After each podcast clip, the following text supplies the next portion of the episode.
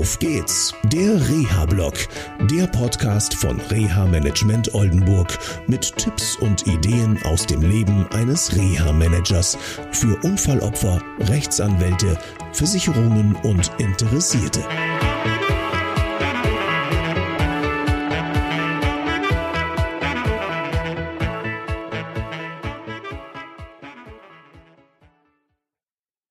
Hallo, da bin ich wieder mit einer neuen Sendung von Auf geht's, der Reha-Blog. Heute geht's um ein ganz ernstes Thema und ich versuche das wirklich in ein, zwei Minuten einzupacken.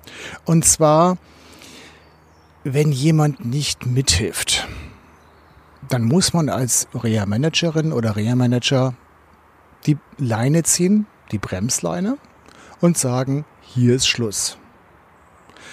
Ganz heikel wird das, wenn auch die Anwältin oder der Anwalt mit dem Klienten überhaupt nicht mehr klarkommen. So einen Fall habe ich gerade gehabt. Da hat jemand ja seine Ziele klar formuliert. Wir haben eine Zielvereinbarung getroffen. Wir haben diese Zielvereinbarung mit dem Anwalt geklärt. Wir haben uns die Zustimmung des Haftpflichtversicherers ähm, eingeholt und alle waren guten Mutes, dass wir das schaffen. Und dann ist die betroffene Person zur Reha gegangen, hat ihre Reha gemacht und dann hat sie auf einmal Ausreden gehabt, nicht zur Reha zu gehen. Ich habe da gar nichts von mitzubekommen. Ähm, und wir hatten dann ein Reha-Planungsgespräch in der Reha-Einrichtung, um zu gucken, wie geht's weiter, welche Möglichkeiten bestehen, mobiler zu werden, wieder in das Arbeitsleben zu kommen. Und da habe ich dann einen Zettel vorgelegt bekommen von dem zuständigen Arzt und der sagte mir dann, hey, die betroffene Person, die haben wir schon vor zwei Wochen hier rausgeschmissen. Und ich zeige dir auch warum. Und über Wochen lang wurden dann Termine kurzfristig abgesagt. Dann war die Person mal krank, dann äh, hat dies nicht funktioniert, das nicht funktioniert, also viele Ausreden. Und da das kein Einzelfall war und äh, die betroffene Person in dieser Einrichtung schon mehrere Chancen hatte und sich immer entschuldigt hat und immer wieder gesagt hatte, ja, ich will mich bessern, war dann mal gut. Auch bei mir war es gut, weil es eine Struktur ist.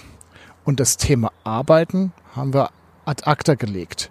Ich habe mich mit dem Anwalt unterhalten und mit ihm geklärt, dass ich meine Arbeit beende. Das war dann eine kleine Überraschung für den Haftpflichtversicherer. Und die dortige Mitarbeiterin hat dann gesagt, okay, sehen wir auch so, wir müssen das auf einem anderen Wege klären, nämlich auf dem schadensrechtlichen. So habe ich jetzt die Zusammenarbeit mit dem Klienten beendet. Schade, war eine Chance, aber irgendwann ist alles mal gut.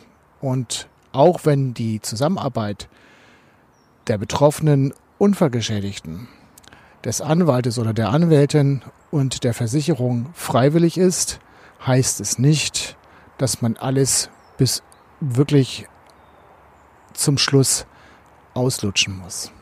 Also, wenn ihr als Unfallopfer eine klare Entscheidung getroffen habt, etwas nicht zu tun, dann sagt es. Das macht es euren Anwältinnen und Anwälten und allen anderen Beteiligten viel einfacher. Und insbesondere werden viele Ressourcen, zum Beispiel in medizinischer Rehabilitation, nicht vergeudet. Diese Ressourcen können andere Menschen bekommen. Okay? Das war's für heute vom Auf geht's der Reha-Blog.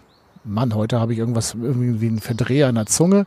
Also, viele Grüße aus Oldenburg. Bis zum nächsten Mal. Tschüss. Das war eine Folge von Auf geht's, der Reha-Blog.